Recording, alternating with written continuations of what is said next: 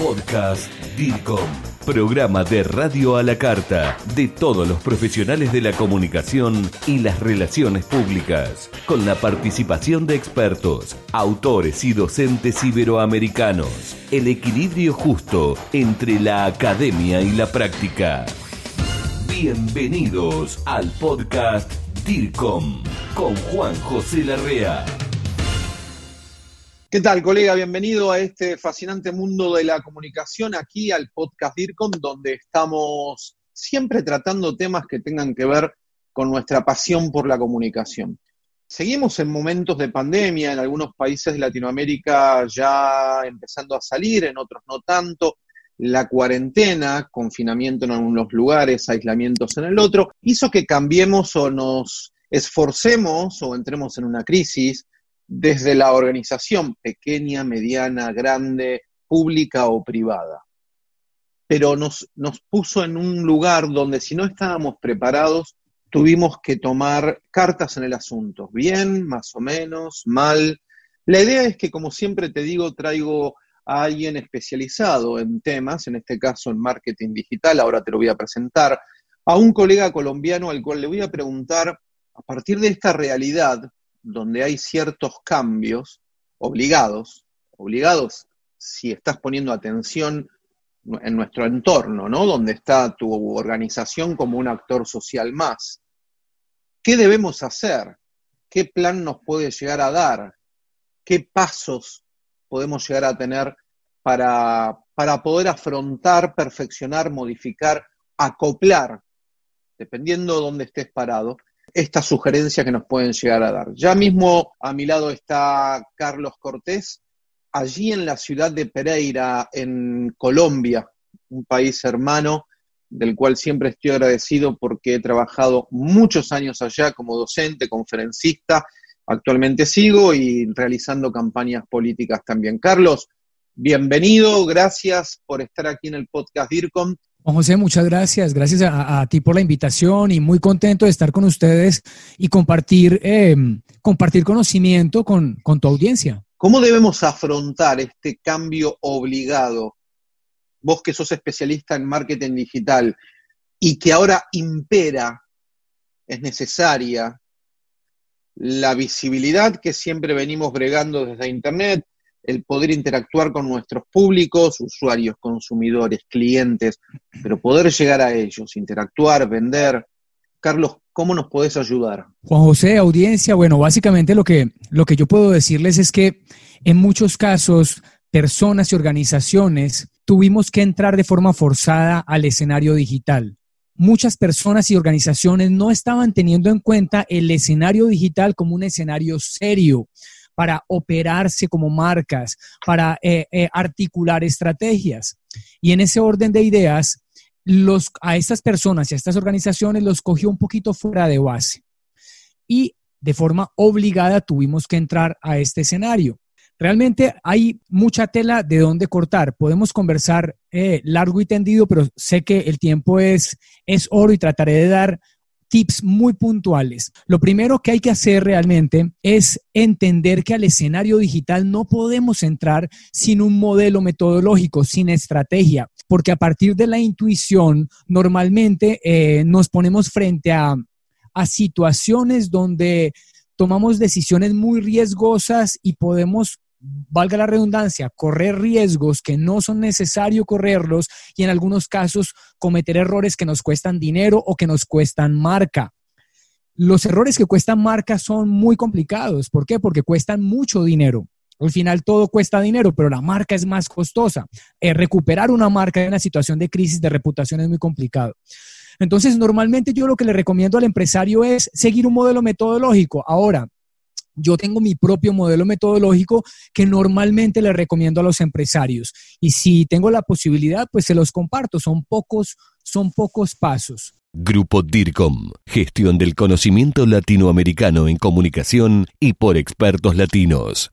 Eso te quería comentar. Qué bueno cuando uno hace una introducción y una reflexión sobre dónde estamos parados, qué ha pasado, cómo se encuentra el entorno, etcétera.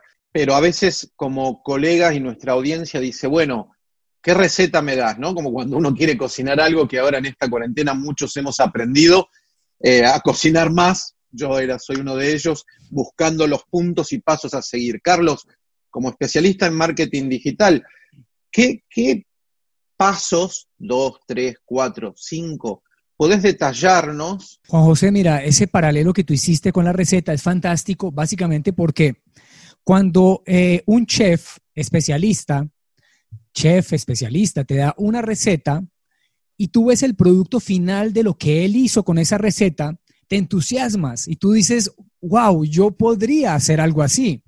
Te metes a la cocina y con los mismos ingredientes y con el mismo paso a paso no logras el mismo resultado que el chef. Exactamente, sí. Claro, en el marketing digital pasa lo mismo y es que yo te puedo dar la fórmula, pero yo tengo más de 30 años de experiencia, ¿no es cierto? Y el empresario puede tener diferencias en el resultado. Pero en términos generales existe una fórmula. Primer componente, branding, y te lo, y te lo desarrollo al final. Branding, y ya lo explicamos. Eh, segundo componente, creatividad. Tercer componente, storytelling. Cuarto componente, estrategia. Y y quinto componente, analítica. Entonces, ¿por qué colocó el branding? Y vamos a explicar qué significa en la primera posición. Básicamente, la marca es una imagen mental. O sea, la forma como nosotros interactuamos con los demás, la forma en que nos eh, vestimos, la forma en que olemos, la forma en que respondemos a un elogio o a una agresión, construye en la mente de los demás, de las personas que están frente a nosotros, una imagen mental de nosotros, de la forma en que nosotros interactuamos con ellos. Entonces, entendiendo que la marca es una imagen mental, ¿qué es lo que nosotros queremos sembrar en la mente de las personas que nos siguen en Instagram, de las personas que nos siguen en Twitter, de las personas que nos siguen a través de nuestra página web? ¿Cuál es la imagen que queremos construir en sus mentes? Porque si nosotros no tenemos claro eso, literalmente no, no sabríamos cómo vestirnos para la fiesta.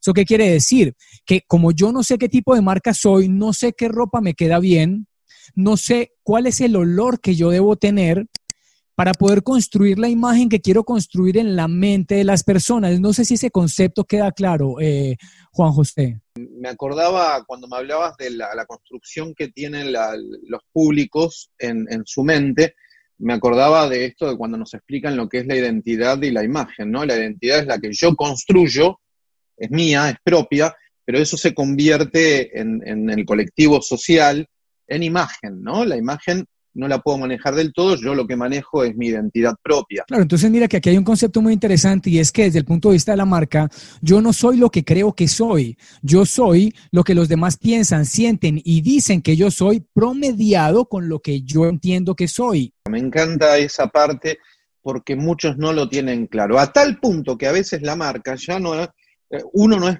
dueño de sí de la marca, ¿no? Este, sino que ya los públicos pasan a ser dueños de, de la marca en sí. Está muy bueno lo que decís, Carlos, en este primer punto.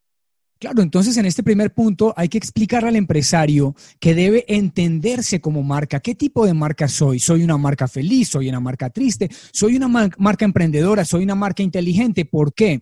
Porque una persona inteligente debe verse inteligente, sonar inteligente, oler inteligente, actuar inteligente. Y la persona, claro, y la persona inteligente no se levanta por la mañana diciendo voy a actuar como inteligente porque como lo es, lo hace. Pero lo primero que se me ocurre es, bueno, el empresario está escuchando esto y dice, ¿cómo me doy cuenta si soy una marca feliz, triste, apagada, con actitud, con personalidad?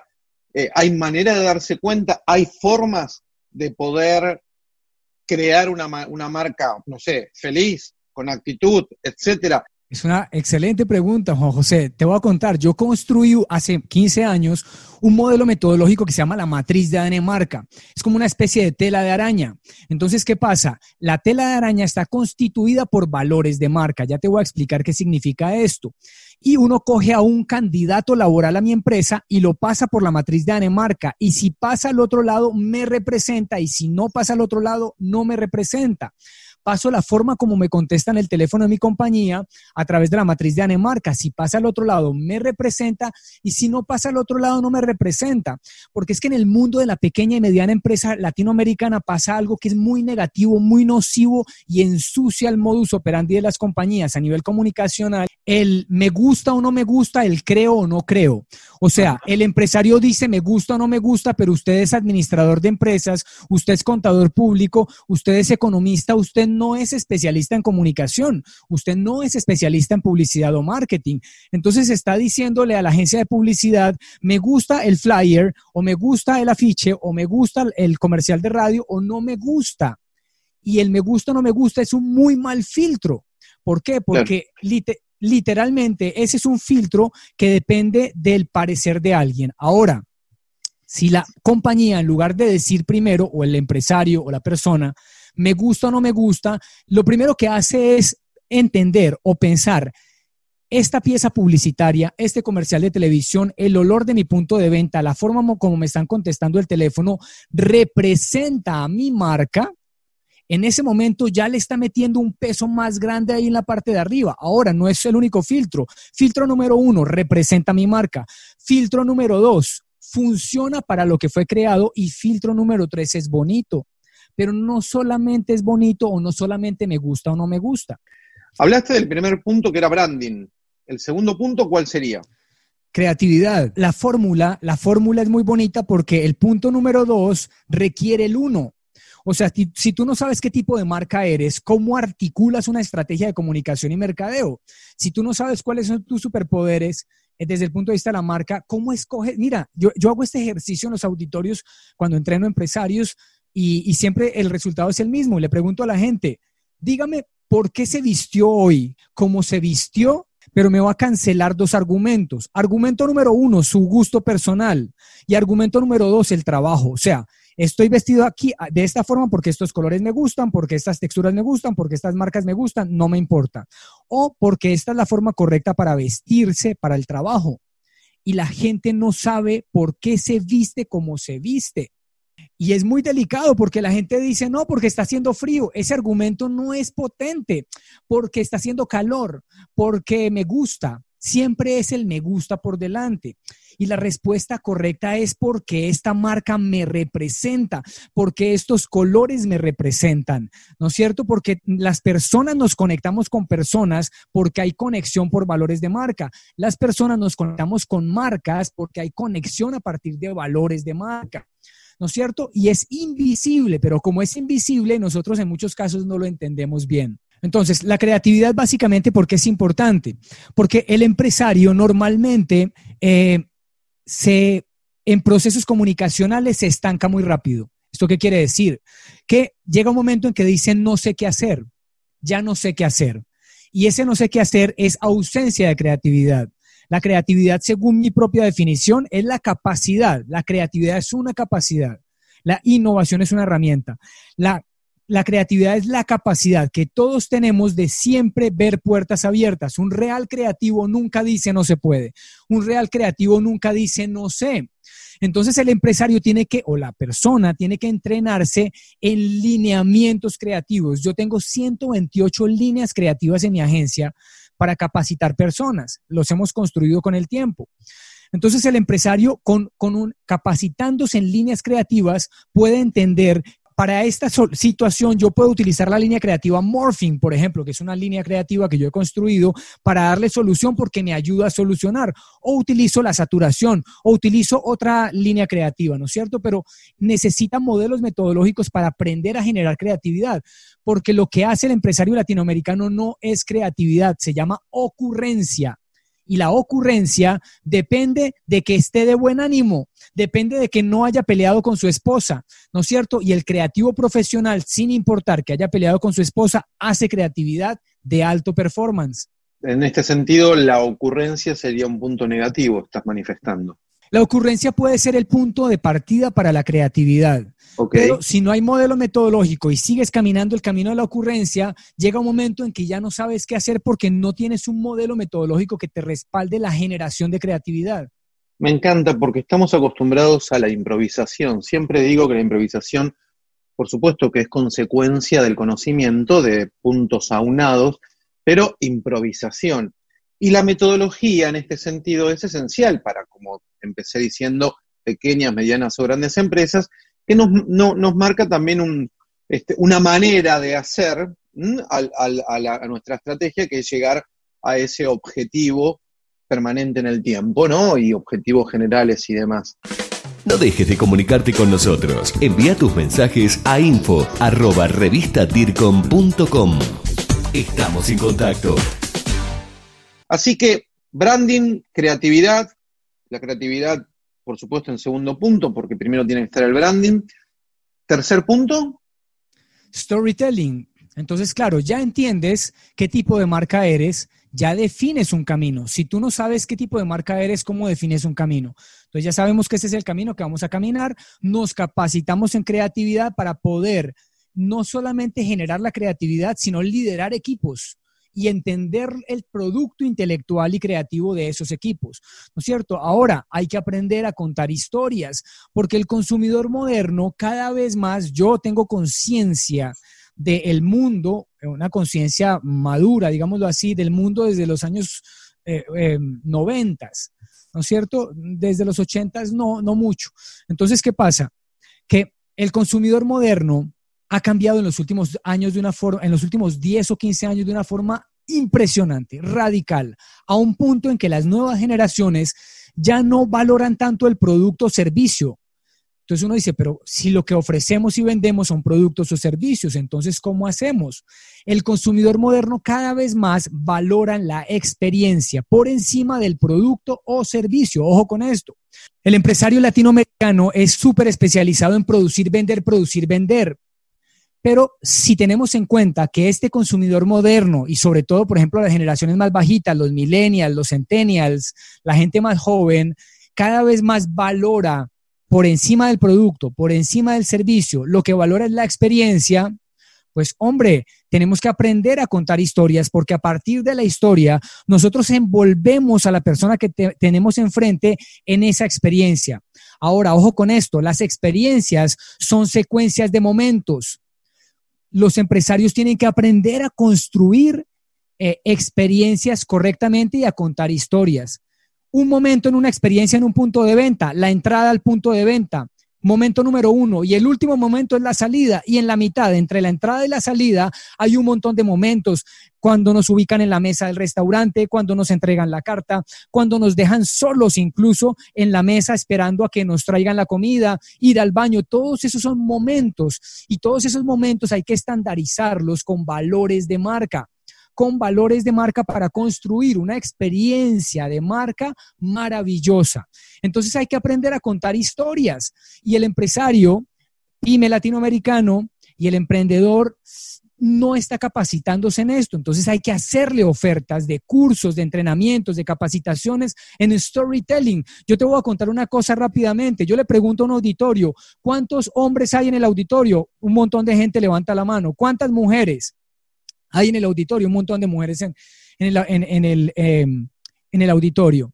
Le pregunto a los hombres, levanten la mano los hombres que en el último mes le escribieron por lo menos una carta en papel a su mujer. Y nadie levanta la mano. Nadie levanta la mano. Algunos dicen, no, pero yo la texteo, yo le mando por WhatsApp, bla, bla, bla. Y después le pregunto al auditorio de mujeres, mujeres, de las mujeres que han recibido cartas alguna vez en papel, ¿Cuántas prefieren que les escriban cartas a que les manden textos o les hablen por WhatsApp? Y todo el auditorio levanta la mano.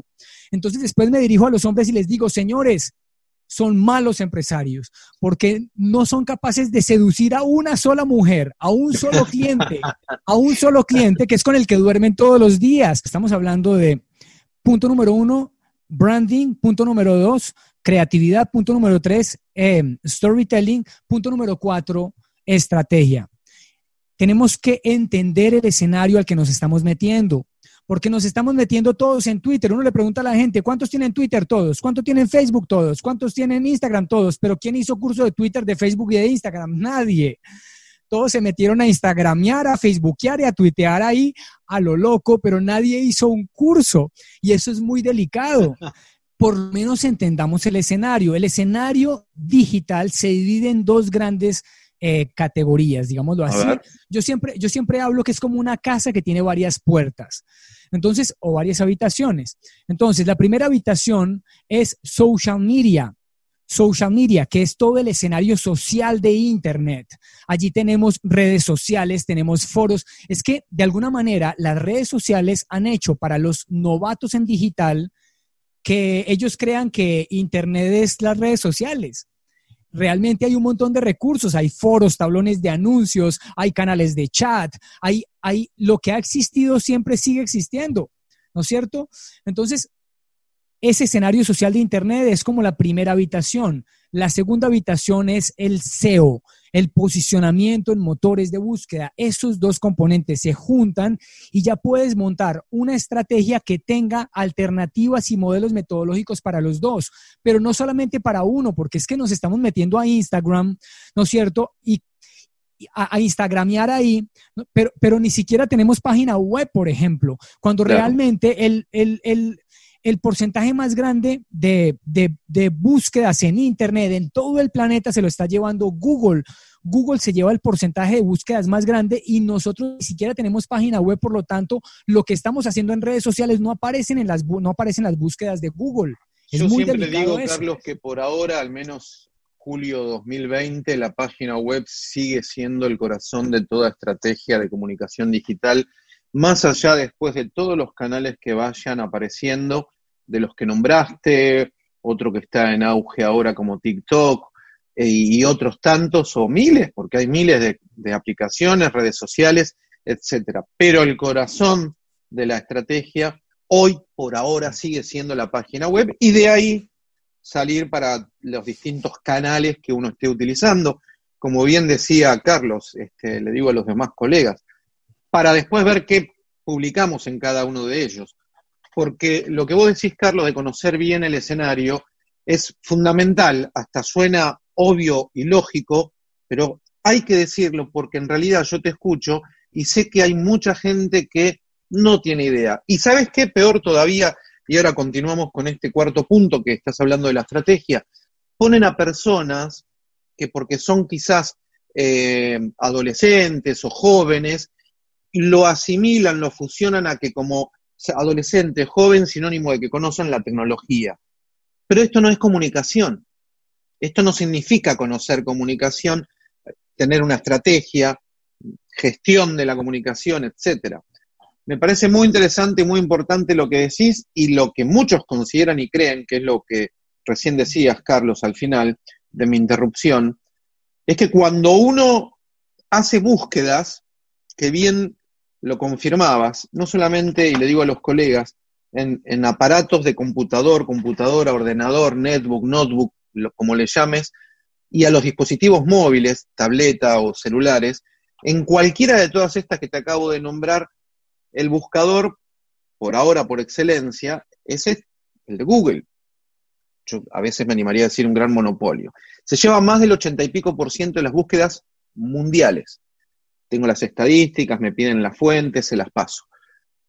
Lo cual también lleva a pensar que no es un ente regulador de Internet ni ente benefactor de Internet, por más que hace muchas cosas buenas. Pero, Carlos, a veces encuentro que no hay cierta reflexión sobre estos temas, perdón que mi comentario es largo, de lo que vos acabas de decir.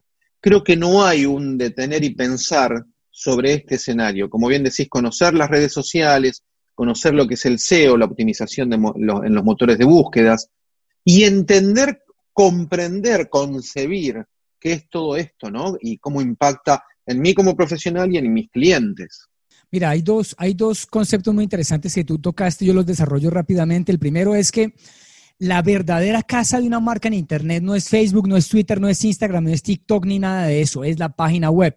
¿Por qué es la página web? Porque en la página web o en el sitio web se vive la experiencia de marca completa real. ¿Eso qué quiere decir? Que en la página web a ver, tú no puedes personalizar Facebook más allá de colocarle un banner. Sigue siendo azul, los botones siguen estando en el mismo lugar, las secciones siguen siendo las mismas. La página web la puedes diseñar a gusto tuyo es como, como un apartamento bajo, bajo planos, ¿no ¿no es cierto? Comprar el apartamento con planos. Yo quiero que tenga una habitación acá, yo quiero que tenga una habitación acá. Se vive la experiencia de marca completa. En redes sociales no. ¿Ok? Entonces, ya con esto estamos diciendo que eh, hay un gran poder en, en tener un sitio web. Ahora, el segundo componente es el siguiente, y es que cuando uno le pregunta a las marcas, eh, ¿ustedes tienen clientes mayores de 40 años? Casi cualquier marca dice que sí. Incluso Feature Price. Yo me compraría juguetes Feature Price sin problema. Entonces, uno le pregunta eso a, a las empresas y prácticamente todo el mundo dice, sí, tengo clientes mayores de 40 años. Cuando una persona mayor de 40 años necesita encontrar un proveedor, un producto, un servicio, eh, eh, una panadería cerca de la casa, ¿a dónde acude? ¿Acude a Facebook? ¿Acude a Instagram? ¿Acude a Twitter? No va directamente a Google y le pregunta a Google, una persona mayor de 40 años, directamente cuando necesita algo, acude a Google y le pregunta, panadería cerca de mi casa, em, em, em, no sé, cerrajeros en, en mi ciudad. Entonces, ojo con esto porque no acude ni a Facebook, ni a Twitter, ni a Instagram, ni a TikTok, ni a nada de eso. Acude directamente a Google. Ahora, cuando esa persona no quiere leer, sino que le cuenten, va al segundo buscador más importante del mundo que se llama YouTube porque en YouTube no lo ponen a leer. Muchos de los resultados, la mayoría de los resultados de Google son para leer, ¿no es cierto? Mientras que en YouTube va directamente y le cuentan y no quiere leer, entonces va directamente a YouTube. Entonces, hay que tener en cuenta esto porque es que de otra forma estamos desentendiendo, estamos denaturalizando no solamente el escenario digital, sino los recursos digitales.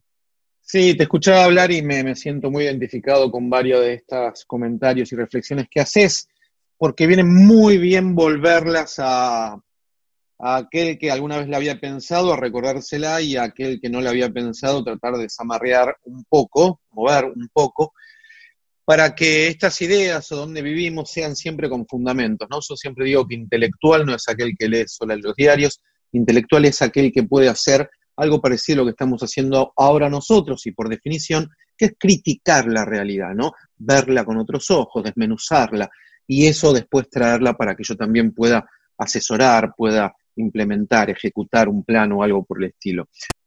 Eh, branding, creatividad, storytelling, hablaste de estrategia. Me imagino que todo esto, y como último punto para ir cerrando, debe llevar una suerte de medición, de analítica. ¿Cuál sería el quinto punto? Precisamente el que estás mencionando, analítica. En el escenario digital todo es medible, todo es medible, todo es medible. Mira, yo te cuento algo, en punto de venta, cosas que no se podían medir, nosotros las medimos porque mi mamá dice una frase que me encanta y es quiero, puedo y no me da miedo. Entonces, de alguna manera es eso, es que realmente ponerse frente a la situación y, hacerse preguntas correctas e ir con toda por esas preguntas. Pero si uno ya arranca con pereza a responder las preguntas, pues nunca llega a las buenas respuestas. Entonces, la analítica básicamente, ¿qué es lo que hace? Nos permite obtener datos información de la operación del día a día, de cada tweet, de cada publicación en Facebook, de cada em, eh, interacción, incluso de los silencios. Los silencios a nivel comunicacional son datos. Son datos. Entonces, a partir de esa información podemos tomar decisiones y no es solamente a partir de lo que yo creo o lo que alguien cree, sino que tomamos decisiones con base en datos para poder seguir caminando un camino o ajustar nuestro camino. Eso es fantástico lo que comentás, Carlos. Seguir mi camino, tomar otro camino, modificarlo. Siempre hablamos y comentamos que de los datos, que por sí solo no significan nada, uno extrae información y de la información también se pasa al conocimiento para la toma de decisiones.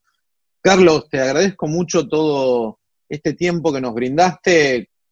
Creo que hemos hablado un montón.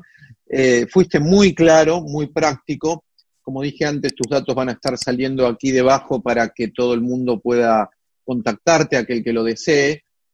Me encantaría que la próxima, eh, la próxima vez vuelvas a participar con nosotros acá en el podcast DIRCOM, que esta no sea la última, y que nos sigas enseñando a toda la comunidad latinoamericana del movimiento DIRCOM con tu experiencia, conocimiento y que sigamos debatiendo ideas, ¿no? Que es lo más lindo para poder seguir creciendo con color latino. Eh, Juan José, muchas, muchas gracias por la invitación, gracias a, la audiencia por abrirme eh, estos minutos de su vida, ese espacio en, su vida.